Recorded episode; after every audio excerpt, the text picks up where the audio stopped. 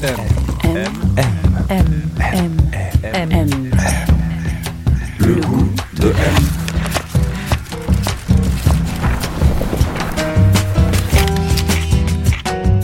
M, le magazine du monde présente Le goût de M, un podcast produit par Géraldine Saratia qui vous entraîne à la découverte du goût d'une personnalité.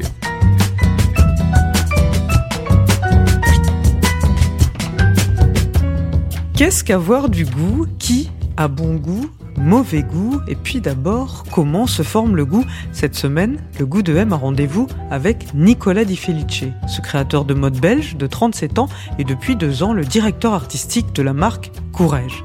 Sous son impulsion, la marque française, lancée par André Courrèges dans les années 60 en plein air Space Age, a retrouvé un souffle et une approche contemporain. Avec habileté, Di Felice parvient en effet à faire dialoguer l'héritage de la maison française avec ses propres influences et obsessions pour la nuit, les subcultures, la musique électronique, un certain formalisme aussi appris notamment aux côtés de Nicolas Gesquière. Alors pour en savoir un peu plus sur son goût, son esthétique, sa vision, on a rendez-vous chez lui dans le 19e arrondissement de Paris, non loin des buts de Chaumont, une rue en pente, un immeuble des années 50. On monte tout en haut, au 7e étage, on y est. Bonjour Bonjour Aline. Bonjour Merci Bah, Bienvenue à la maison. Alors, Nicolas Di Felice, on est chez vous là. Vous diriez que c'est un espace qui vous ressemble ici? Oui, totalement. Comment vous le décririez? Je dirais qu'il est, euh, il est plein de surprises. C'est que euh, l'entrée est assez exiguë, mais finalement, elle mène à plein de petites pièces et plein de petits recoins avec des vues et des petites terrasses différentes. Et puis il y a des, des petits morceaux de ma vie euh, encadrés à droite à gauche, euh, qui sont des, des images ou des photos qui sont super importantes pour moi et qui parlent beaucoup de moi. On a marché en direction du bureau, une pièce sobre, avec vue sur les arbres, quelques meubles en USM, une belle table en bois. Et là, je lui ai demandé quel était le goût de son enfance, celui dans lequel il avait grandi. Le premier mot qui me vient à l'esprit, c'est la, curiosité. Donc euh, ouais, je dirais bah, curieux comme adjectif. Alors, vous avez grandi euh, en Terre Noire, je crois, une, une petite ville près de Charleroi. C'est ça. C'est quoi la Terre Noire? Le Black Land, c'est voilà, c'est le, C'est en Belgique, hein ouais. c'est en Belgique. C'est un peu le surnom de, de, de Charleroi. On l'appelle euh, le Pays Noir parce que c'est une petite ville qui a été euh, prospère en début de siècle euh, grâce à, à l'industrie minière. Mes deux grands-parents d'ailleurs, mes deux grands-pères sont, sont venus d'Italie pour, pour y travailler d'ailleurs. Et donc, il y a- on- il y a des très très grands terris noirs, un peu comme des montagnes noires, et avec le vent qui souffle sur les terris. Toutes les maisons aux alentours sont recouvertes de charbon et, et donc sont noires, d'où le nom, quoi. Et alors vous, vous avez grandi dans un petit, une petite ville, un petit village C'était quoi? Euh, J'étais plutôt dans un petit village, avec une très belle maison qui n'était pas noire, que mon papa a construit avec ses frères. C'était une jolie petite maison en, en briques rouges, avec un très grand jardin. Après, tout est, les distances sont très très courtes. hein. donc, euh, c'était un petit village de 900 habitants, avec sa place, euh, euh, le tabac, euh, et évidemment la friterie, hein, parce qu'il faut savoir que même quand il y a 500 habitants, s'il y a bien un établissement, c'est une friterie. Donc euh, même s'il n'y a pas de poste, quoi. hein. Voilà, donc 900 habitants, une place euh, autour de, laquelle euh, on faisait des tours en mobilette. Et puis euh, voilà, le bar tabac, euh, deux bars tabac d'ailleurs. hein. Ça c'est aussi très important là d'où je viens. Et, puis voilà notre petite maison qui était dans la rue principale, la rue Rena Street, que je trouvais super jolie. Et c'est vrai que j'ai toujours adoré l'idée que ce soit mon papa qui l'ait construit avec ses frères. Et à l'intérieur, elle ressemblait à quoi cette maison? Dans mon souvenir, c'était assez joli. Avec du recul, je me rends compte que vraiment, vu qu'ils viennent quand même de loin, enfin, c'était, ils avaient des parents euh, qui travaillaient euh, dans la mine, et puis c'était, euh, ma maman plus particulièrement était vraiment d'une famille pas trop aisée. Je me suis rendu compte avec le temps, en fait, qu'on est, on a grandi dans un, ben, dans une maison qui était jolie. Ma maman voyageait beaucoup. Puis elle, elle travaillait dans une agence de voyage voilà, elle, Ouais. elle- elle a d'ailleurs toujours une agence Ouais, de voyage. ouais. Et c'est vrai qu'elle ramenait beaucoup d'objets de, de ses voyages. Donc on avait euh, finalement un intérieur assez classique mais assez moderne. Et surtout euh, rempli de- d'objets des, des voyages de ma maman. C'était ça qui l'intéressait le plus à votre mère C'était euh, découvrir d'autres pays Enfin, c'était quoi ses goûts? Je pense, c'est assez toujours. J'ai jamais vraiment repensé, mais c'est vrai que c'est. J'adore l'image de ma maman qui a eu l'adolescence qu'elle a eue et puis finalement qui a, 16 ans a décidé de travailler dans une agence de voyage et, qui a fait trois fois le tour du monde. Donc euh, ouais, je pense qu'elle avait, elle avait certainement besoin. J'y ai jamais vraiment pensé, mais elle avait certainement besoin euh, d'ailleurs, au fait, et la curiosité de l'ailleurs. Et puis, euh, puis même dans son tempérament, elle était très comme ça. Je me souviens quand j'étais étudiant à Bruxelles, elle venait me voir. Moi, j'ai toujours vécu dans des quartiers populaires, par goût certainement. Et euh, je, me souviens, c'est une maman qui parle vraiment à la terre entière. Votre père, lui, il était ingénieur, c'est ça? Voilà, ingénieur informatique. Qu'est-ce qui l'intéressait à cet homme? Mon papa, c'était quelqu'un qui me poussait à, à bien travailler à l'école d'être bon en mathématiques alors que je n'y comprenais absolument rien. Moi, j'étais déjà très J'étais vraiment ailleurs déjà comme enfant. J'étais, euh, je, voulais chanter, je voulais danser, euh, je voulais faire. Disons que j'étais un enfant euh, limite hyperactif. Donc j'étais, mes loisirs étaient, ouais, ouais, j'arrêtais pas. Au fait, j'arrêtais pas une seconde. Mes parents me disent tout le temps que j'étais, j'étais très gentil, mais je, me rends compte quand ils parlent de mon enfance et que j'étais aussi, à mon avis, très fatigant. Je faisais de la musique déjà très tôt. Donc j'ai fait mes années de solfège. Ah, vous avez commencé à 6 ans la musique Ouais, voilà, j'ai commencé le solfège, puis j'ai fait euh, la clarinette, puis euh, à 12 ans j'avais mon premier programme pour faire de la musique. Donc ça, ça m'occupait énormément, vraiment de faire de la musique. Mais sinon, je dansais, j'organisais des, des, spectacles avec euh, avec mes voisins, mes voisines. j'allais au cours de dessin. Donc j'étais vraiment, j'avais beaucoup d'activités extrascolaires. J'étais beaucoup avec mon amie Christy, qui était une famille de filles, une maman avec quatre filles. Ça aussi, je ça fait longtemps que je me suis plus souvenu. Mais j'ai passé la plupart de mon enfance, en tout cas avec ces quatre filles et leur maman, qui habitaient dans une maison super originale, euh, mais qui n'était pas finie, parce que je pense que le papa avait, euh, avait quitté le navire avant que, avant qu'elle soit finie. Mais du coup, elles avaient cette maison assez incroyable avec, euh, avec des portes cachées. Enfin, c'était vraiment assez dingue pour le, pour le village dans lequel on était. Et elle avait une super grande vidéothèque avec des, des VHS, des étiquettes tapées à la machine et un petit lexique, voilà, un petit calepin avec euh, tous les films répertoriés. Euh. Un mini vidéoclub. Ouais, voilà, c'est ça, avec une un salon TV euh, en haut rempli de petites euh, statuettes africaines qui me foutaient les boules d'ailleurs. Et puis j'y étais souvent, ouais. C'était ma petite copine de l'époque, avec qui je traînais tout le temps.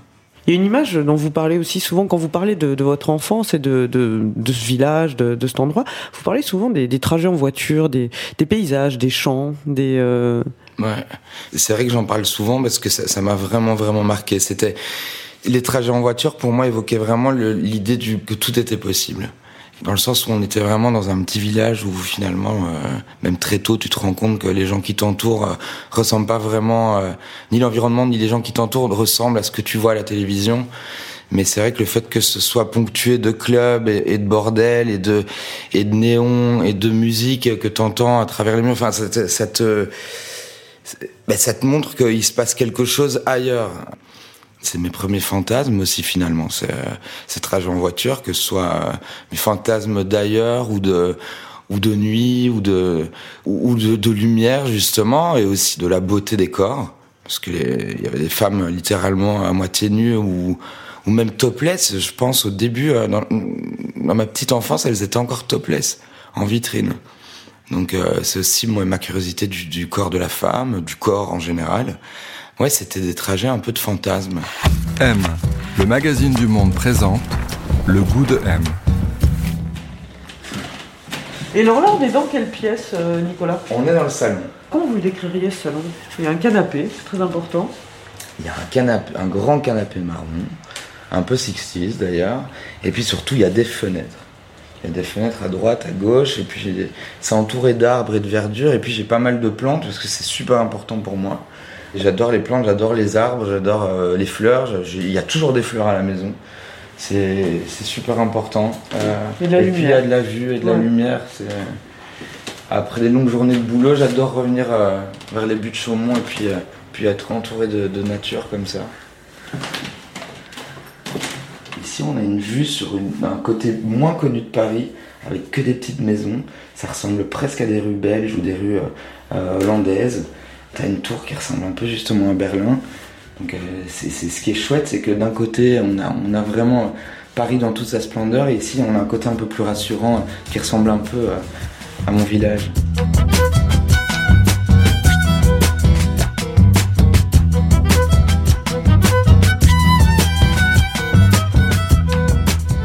là où j'ai grandi, il n'y avait pas vraiment euh, Vogue Magazine ou ce genre de choses. Donc, euh, puis il y avait beaucoup moins d'émissions sur la mode à la télévision. Euh, Votre père était abonné à Vif, je crois, non Le Vif Exactement. Le journal, qui est un peu le Nouvel Ops, enfin local. Bah, total. Et là, vous, vous, voyez un petit peu des articles sur la mode, là. Ouais, carrément. Sur la mode belge, sur la mode en général. Donc je me suis rendu compte que ça existait, mais sinon c'était bah, carrément par le biais des clips vidéo. Hein. Mais oui, ouais, clairement, c'est par le, le biais de la musique que, que ça m'est arrivé. Et puis la musique, ça vous plaisait en tant que tel. Enfin, vous avez fait du solfège, euh, on en parlait tout à l'heure.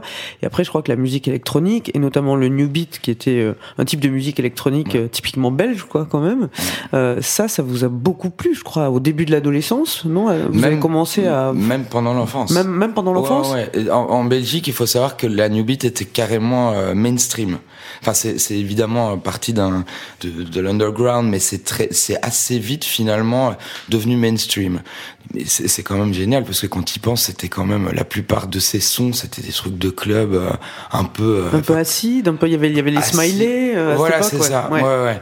C'est ce qui est génial en plus de ça parce que je, je regarde parfois, je retrouve aussi des pochettes de ces compilations il y en a certaines vraiment avec des mecs où tu sens qui avec une tétine dans la bouche, euh, avec les yeux à moitié révulsés, et c'était et ça passait en tourbillon comme ça sur ton écran quand t'étais gamin, mais c'était c'était un shot d'adrénaline, euh, c'était super excitant. Et il y avait plein de produits dérivés, euh, comme tu le disais, enfin les petits smileys, enfin les petites les petites totoches, enfin c'est tout ça vient vraiment d'un bah, de l'univers club. Et finalement tous les gamins avaient avaient tous ces petits ces petits objets qui découlaient de ça. C'était c'est assez, assez dément. La musique dance, elle passait sur des chaînes, euh, enfin l'équivalent d'M6 RTL TV, qui avait cette émission euh, qui s'appelait 10 qu'on aime, et déjà très très jeune, au fait, ça passait vraiment, c'était un peu des artistes de variété où ils, T'avais une fille qui s'appelait Ange euh, qui découpait son jeans euh, en chantant et elle jetait des bouts de son jeans dans, dans, le public. Il créait un peu des personnages pour faire du playback sur, sur des morceaux qui avaient été euh, probablement un petit peu faits en quelques heures dans des caves. Et voilà, c'était et, et justement, vous parliez de personnages, c'est comme ça que la mode vous a, enfin, vous a intéressé. Je veux dire, par ce biais de la musique et par cette compréhension que finalement, euh, se créer un look, euh, être sur scène, c'est aussi se créer un personnage. S'habiller, c'est ça, en fait? Ouais, c'était devenir un peu qui on décidait d'être. Ouais. C'est vrai que ces groupes, finalement, ils, ils, ils, exprimaient ça de manière très frontale et très directe, euh, bah, la possibilité de bah, d'être qui qui tu veux, au fait à 17 ans. Donc euh, finalement, vous avez décidé de faire la Cambre, donc qui est une école de mode belge très avant-gardiste. il y a beaucoup de créateurs qui sont sortis de là-bas. Euh, c'est un endroit où vous avez vraiment affiné votre goût là-bas? Oui, complètement. C'est une super école dans le sens où euh, c'est une école où on fait de la mode, mais c'est une école où on ne fait pas que de la mode. Voilà, c'est des études où finalement les, les cours d'atelier de mode, c'est 8 heures par semaine. Le reste, c'est des cours euh, d'histoire de l'art, d'histoire du cinéma, enfin de dessin, de... de, de... Ça t'éveille vraiment à, à l'art en général.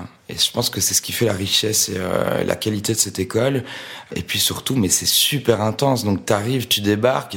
Euh, non seulement si tu sais pas coudre, mais dis-toi bien qu'après six mois, tu vas savoir, tu vas être le meilleur en couture parce que de la même manière, au fait, si tu connais pas la mode, je me souviens des premiers exercices qu'ils nous avaient donnés, et que je trouve super, au fait, c'est, voilà, on était une vingtaine d'élèves à être sélectionnés chaque année. Et on avait eu comme tâche de faire un petit exposé sur un designer chacun, qu'on nous avait attribué. Et on m'avait attribué d'ailleurs Nicolas Gesquia à l'époque. Donc finalement, après euh, quelques semaines, ben voilà, tu as des exposés faits par les élèves sur 20 designers. Donc si tu connaissais pas ces designers, tu apprends à les connaître en une après-midi. Donc euh, c'est une école ouais, vraiment où, qui apprend aux élèves à, à trouver au fait sa voix, à trouver son, sa signature, à trouver euh, bah, ce qui l'anime. Euh, et, et, vous, à l'époque, justement, enfin là, vous parliez de Nicolas Gesquard, on va en reparler parce qu'il est très important dans votre parcours, mais mm. est-ce qu'il y avait un, un, ou un créateur ou une créatrice qui était qui vous impressionnait beaucoup à l'époque? Oui, oui, bah il y avait Nicolas déjà. Ouais, ouais. Il faisait l'unanimité, hein, c'était pas ouais, ouais. pour tous les étudiants de mode euh, de l'époque, c'était euh, c'était vraiment une référence. Mais après, c'est vrai qu'à l'époque, j'aimais bien aussi d'autres trucs un peu plus extrêmes. Je me souviens, j'adorais Rico Owens, d'ailleurs, ce que j'adore toujours encore maintenant, euh, euh, mais qui n'a vraiment rien à voir. J'aimais bien Anne de Meulemeester aussi, et que j'aime encore maintenant Ouais, aussi, ouais. mais qui n'a rien à voir avec ce que je fais. hein, mais Ouais, c'est vrai que mes goûts finalement en mode sont euh, pas toujours ressemblants avec ce que je fais instinctivement. Mais ouais, j'aimais bien Anne, Rick, ouais. C'est des vêtements qu'on reconnaît, c'est des vêtements qu'on sent. Enfin, c'est des patronages qui sont différents des autres. C'est leur patronage. Vraiment, je les admire encore beaucoup aujourd'hui. Alors à 23 ans, vous arrivez à Paris, justement vous rentrez comme stagiaire chez Balenciaga, Ouais. qui à l'époque est dirigé, euh, le directeur artistique c'est Nicolas Gesquière, Ouais. dont on parlait. Ah oui, j'étais très impressionné. J'étais très impressionné. J'étais euh, Bruxelles, c'est incroyable et pour euh, pour beaucoup de choses, mais c'est aussi une petite bulle. Paris me faisait un peu peur au début. Ah ouais? Je me souviens, j'étais venu euh, en Thalys pour le justement pour euh, l'entretien, pour ce stage. Et je me souviens que j'étais descendu au hall et il y avait tellement de monde. Je me souviens vraiment de ce moment, mais je me souviens comme si c'était hier. Je me souviens de ce moment où j'ai l'impression que tout le monde marchait au fait euh, vers moi et j'arrivais pas à respirer. J'ai dû me plaquer contre un mur, mais enfin, c'est un peu ridicule cette image, mais je, je l'ai vraiment fait pour respirer, pour me dire non mais c'était- tout allait très très vite, tout à coup. Et puis d'arriver chez Balenciaga, c'était euh, de la même manière. Enfin, je suis arrivé avec le petit blouson. J'avais j'avais un look à l'époque, il faut le dire. J'avais vraiment littéralement un look. Et d'ailleurs, je l'ai eu pendant quatre ans. Je suis arrivé avec mon petit blouson qui pue à la clope euh, parce que j'étais dans un environnement où je faisais que cloper, clope sur clope. Et puis finalement, tu arrives dans cet environnement où tout est joli, où tout est. euh, Enfin, c'était avec un sublime parquet, des grandes salles blanches. euh, et puis de savoir que c'est là où tout se fait. J'étais un peu maladroit, je pense, tout simplement. J'étais, euh, ouais, j'étais, ouais, j'étais maladroit, pas sûr de moi, euh, impressionné. Et alors, vous, vous êtes euh, rentré donc comme stagiaire, puis après d'ailleurs vous allez même euh, pas terminer vos études parce que vous allez être engagé chez Ouais. Balenciaga. Qu'est-ce qui vous a appris Nicolas Gesquière Le fait de travailler dans, chez Balenciaga m'a vraiment appris à être encore plus précis. Il incarne aussi, aussi une passion et euh, un acharnement, une passion. euh, c'est vraiment le, c'est une, personne tellement passionnée et tellement euh, obsessionnelle. Et mais c'est vrai qu'en tout cas le souci de perfection, je le tiens, je le tiens de lui, je pense. Parce que justement, si on résume votre parcours rapidement, vous avez fait un passage rapide chez Dior, époque euh, Raf Simons, puis vous avez rejoint Nicolas Gesquière Ouais, qui lui ouais, avait pris la tête de Vuitton. Mm. Vous êtes devenu euh, designer euh, senior là-bas. Bon.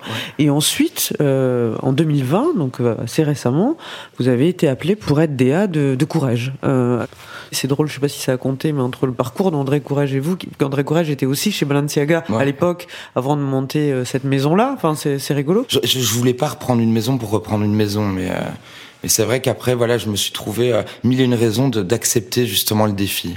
Que ce soit le personnage, que ce soit sa manière de travailler, puis aussi justement formellement de, de ce qu'il proposait.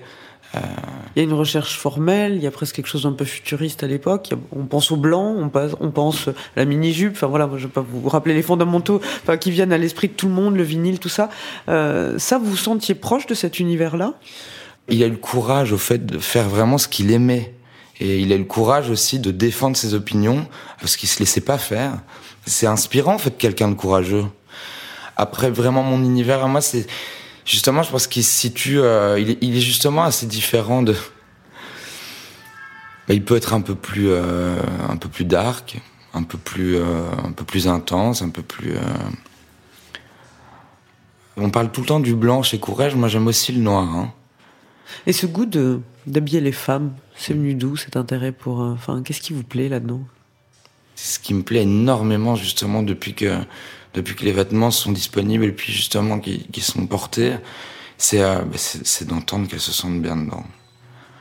C'est vraiment un énorme euh, un énorme plaisir de de- d'entendre euh, des amis ou des femmes que je connais pas qui m'envoient des DM euh, sur les réseaux sociaux qui me disent ah, je me sens tellement belle, je me sens forte. Je trouve ça génial. C'est euh, j'ai vraiment conscience que je fais du prêt à porter et j'en suis vraiment fier. Euh, quand j'entends ça, je me dis mais en fait c'est génial. C'est pour ça en fait je fais des vêtements à la base. Et à d'entendre vraiment que les, les personnes qui les portent se sentent bien dedans, c'est ça paraît très simple justement comme réponse, mais c'est mais c'est un réel kiff, au fait. Vous parlez souvent aussi de dire que vous avez envie que ce soit du prêt-à-porter, que ce soit accessible et que ce soit accessible aussi à la jeunesse, même si c'est des vêtements qui ont un coût, mais justement vous avez travaillé là-dessus. C'est important pour vous ça Ouais, ouais, ouais. C'était, avant même de, de, de, commencer le projet, c'était important. De voilà, de, de, proposer. Euh, enfin, notre best-seller, vous, vous, le savez, c'est un petit blouson en vinyle.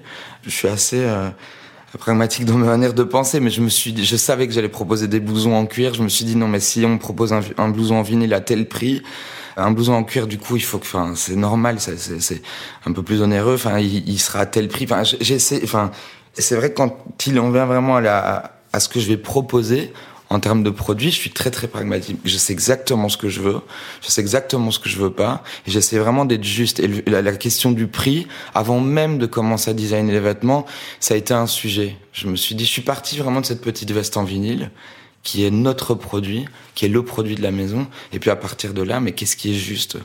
Qu'est-ce que moi déjà j'accepterais de bah, de consacrer comme budget pour m'offrir telle ou telle pièce? Ouais, pour moi, c'était important de, de, faire cet exercice-là pour euh, rester, enfin, pour que le projet ait au fait une, ben, un sens au fait et que ce soit, et que ce soit quelque chose qui soit vrai, quoi.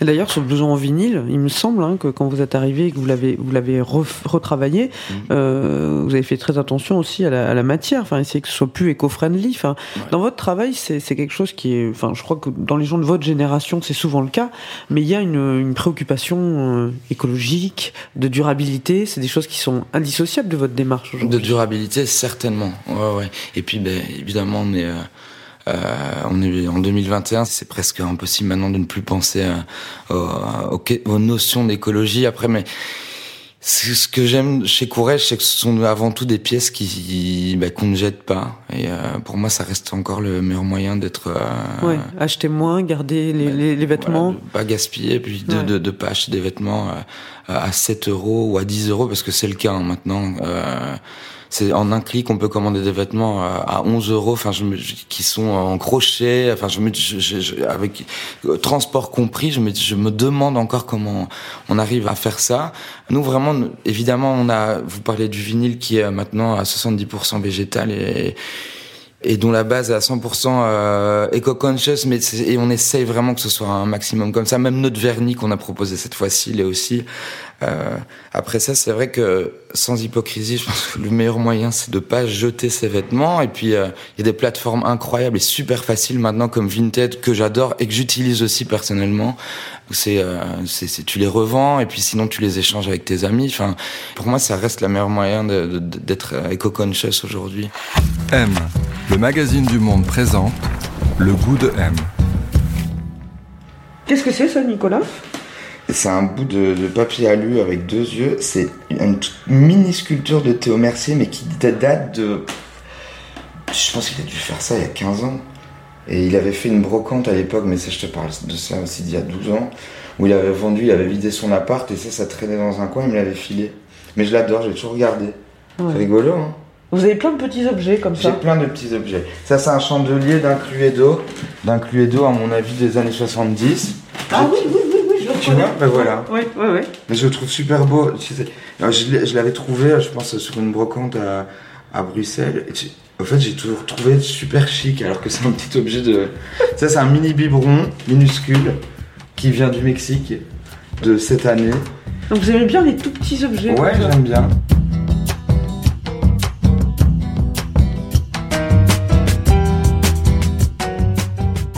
Nicolas Di Felice, on est, on est chez vous.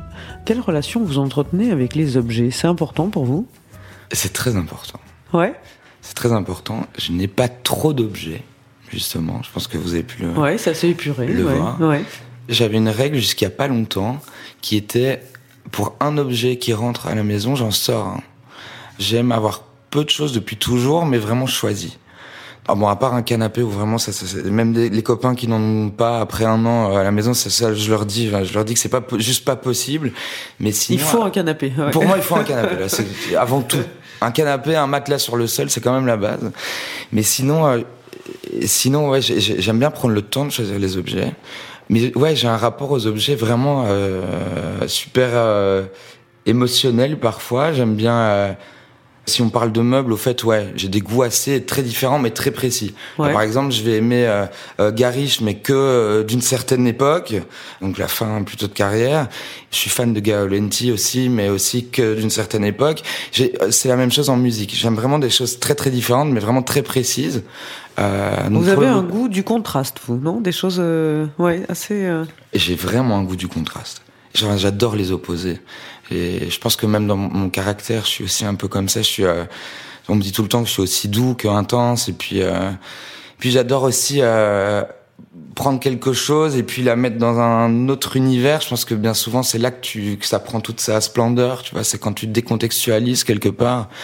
Même parfois les gens, une fois qu'ils sont décontextualisés, tu, c'est là que tu te rends compte de leur, bah, de leur beauté parfois. Ouais. Et les objets, c'est un peu la même chose. Donc mais peu d'objets, mais mais voilà que je, je, prends vraiment le temps de choisir et puis je peux je peux aimer euh, une chaise d'une certaine époque qui euh, que j'ai mis du temps à trouver, du coup qui m'a coûté un bras et comme euh, vraiment littéralement un boulon qu'on m'a offert.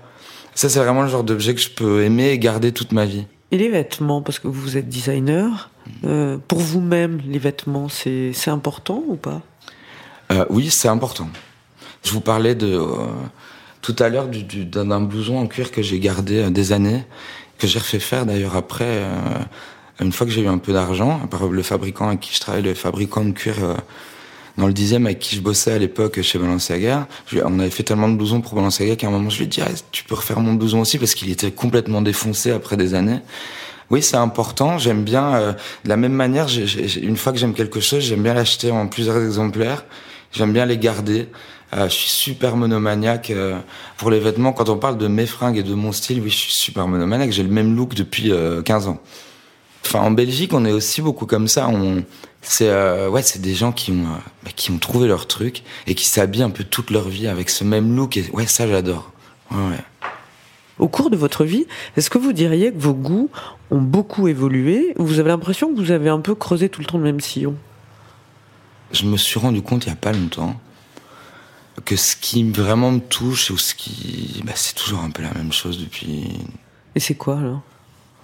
C'est l'amour, les relations entre les gens, c'est euh, la passion, c'est l'obsession, c'est aussi euh, c'est la lumière et c'est aussi l'obscurité. C'est vrai que je suis attiré par les opposés, je suis et puis j'aime euh, j'aime l'intensité des extrêmes même si je me plais depuis toujours d'ailleurs à, à, me situer à, au milieu de tout ça. J'ai des tatouages sur mes jambes, d'un côté j'ai futurisme et de l'autre côté j'ai passéisme. Une fois de plus, voilà, c'est les deux opposés. J'aime bien vraiment être sur un fil entre ces deux choses-là, ça me et puis d'essayer de trouver mon équilibre. C'est peut-être ça mon exercice finalement. Il y a un goût chez vous aussi, c'est la nuit? Ouais. Vous êtes beaucoup sortis, je sais pas si c'est toujours le cas. Euh, ouais, beaucoup moins, mais ouais, ouais, mais, qu'on, mais ouais. Qu'on a senti même dans la mode. Enfin, ça, vous êtes connecté avec euh, mm. avec la nuit, euh, voilà. C'est toujours important pour vous, ça euh, Disons que j'aime encore la beauté de la nuit, même si je vis beaucoup beaucoup moins la nuit qu'avant. Et c'est pas par obligation, c'est vraiment parce que ça, parce que parce que voilà, je sais pas, parce que je vais pas commencer à dire voilà, j'ai grandi, j'ai vieilli. C'est juste que J'aime autant faire la fête, mais j'aime bien les fêtes de journée maintenant. Vous vieillissez alors. ouais, certainement, certainement. Ouais, et puis, euh, puis même si j'ai toujours beaucoup aimé la nuit, j'ai toujours été aussi celui qui rentrait le premier. Et c'est vrai que comparé à ma jeunesse où vraiment très clairement je, je vivais, je, je, sortais et je travaillais la nuit aussi même au début aussi de mon arrivée à Paris, c'était c'était une manière à moi. Je vous disais tout à l'heure que ça me faisait un petit peu peur Paris au début, où je trouvais que tout allait trop vite et puis je trouvais que les gens parlaient très fort aussi. Maintenant, certains, à mon avis, je parle euh, je parle très fort aussi. À mon avis, voilà, je suis là depuis 12-13 ans, mais mais du coup la nuit, au fait, je me souviens, j'allais courir, euh, j'allais jusqu'au Louvre. Et je courais, il y avait personne. En sortant du bureau, quoi. Ouais, je retournais à la maison et puis vraiment, mais j'arrivais pas à dormir. Du coup, j'allais courir tout seul. J'avais l'impression de, de m'apprivoiser un peu la ville. Donc ça a été un endroit euh, de, c'est ça, d'appropriation, quoi, ouais. d'apprivoiser. Ouais, la nuit, c'était, ça me rassurait en fait. La nuit et puis une fois de plus, c'est, je pense qu'il se passe des choses qui se passent pas la journée et puis c'est, un côté magique. Ouais. Quel type de goût vous plaise d'une manière sensible? Vous aimez quoi? Qu'est-ce qui vous plaît? J'adore ce qui est sucré-salé. Ah ouais? Il y a plein de gens qui détestent, moi j'adore ça. Ouais. Sweet and sour. De nouveau, c'est un truc un peu euh, d'opposition. Mais sinon, ouais, qu'est-ce que j'aime bien en général? On n'en parle jamais, mais moi, j'a- j'adore l'humour. Ah ouais? Ouais, j'adore rigoler, vraiment. C'est- C'est con de dire ça comme ça, mais c'est Mais non, vrai. ouais. J'adore les gens qui me font rire. J'adore aussi faire rire les gens. J'adore les gens qui sont libres de dire ce qu'ils veulent, même si c'est n'importe quoi. Euh, J'aime bien une certaine folie. J'a- J'adore les, gens qui, donnent l'image d'être libre. J'adore euh, la liberté. J'adore l'idée de la liberté. J'adore les gens qui essayent d'être libres. Ouais, c'est vraiment ça. Je sais pas. Ça. On parlait de fantasme aussi. Ça, c'est un de mes plus grands fantasmes. C'est l'homme libre. C'est d'être libre. Ça, c'est un vrai fantasme. Et c'est aussi euh, un but. Parfois, je me demande aussi, euh, bah, très peu, heureusement, parce que je me pose pas trop de questions, mais quand je me dis, mais quelle est la finalité de, tout ce que tu fais, ou qu'est-ce que tu aimerais finalement, ou qu'est-ce que tu aimerais faire dans dix ans, ou, euh, bah, vraiment, je dis, j'aimerais être un homme libre. C'est vrai que c'est quelque chose qui me pousse à, à continuer. Puis même les gens les, les plus inspirants, c'est des gens qui donnent euh, une image de liberté, c'est des gens qui, sont qui, assez d'une liberté de penser, une liberté de, une liberté de goût justement, une liberté d'être qui ils sont, de qui ils veulent être. De, de- et ça passe aussi par le style, par leur fringue, par euh, même si c'est pas mon style de fringue, les, les gens qui s'assument, c'est beau, les gens libres. C'est beau, c'est sexy. Pour vous, je pense que c'est ça. Avoir du goût, c'est c'est quelque chose qui a à voir avec l'intensité, avec les extrêmes, avec le contraste, avec euh, avec l'idée de la liberté. Ah ouais, carrément. Ouais, ouais, Ouais. c'est ça. C'est la fin de cet épisode. Il a été réalisé par Emmanuel Beau, préparé par Diane Lizarelli et Mélissa Fulpin et produit par Genre Idéal pour M, le magazine du monde. Ce podcast est désormais un accès libre. Je vous dis donc à la semaine prochaine pour aller à la rencontre de notre invité, de notre goût. Si vous souhaitez soutenir Le Monde et le travail de nos journalistes, abonnez-vous sur lemonde.fr.